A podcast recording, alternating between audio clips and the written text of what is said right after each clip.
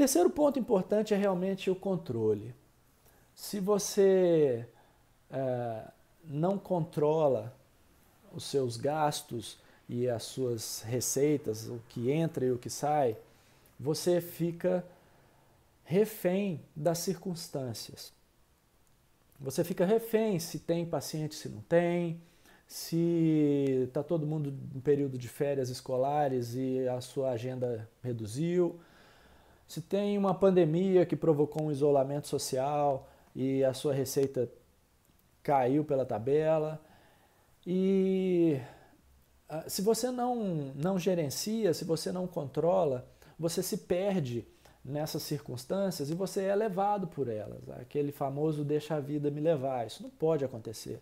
Né? É, o profissional precisa é, ter o controle da situação, porque mesmo com, com essas circunstâncias desfavoráveis, tem profissional se dando muito bem. Mesmo agora na pandemia com isolamento, tem profissional de saúde que está conseguindo ganhar dinheiro, tem gente que está conseguindo ganhar mais do que ganhava antes. Descobriu novas formas de atendimento, de atuação e está uh, se dando muito bem nessa situação, nesse momento. Então, será que as, as circunstâncias vão determinar o seu sucesso profissional? Não, é claro que não. Porque Uh, o vento vai soprar sempre para o mesmo lado. E se você chega na frente de, uma, de, um, de um lago onde tem barcos à vela, você vai ver barcos indo numa direção, barcos indo na outra direção, em outra, em outra, mas é o mesmo vento. Como é que os barcos vão em direções diferentes se as circunstâncias são as mesmas?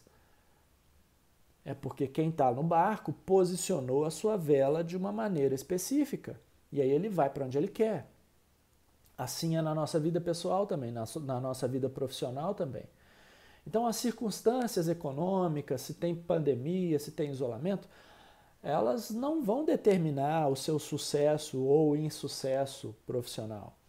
O que você faz frente a essas circunstâncias é que vão determinar.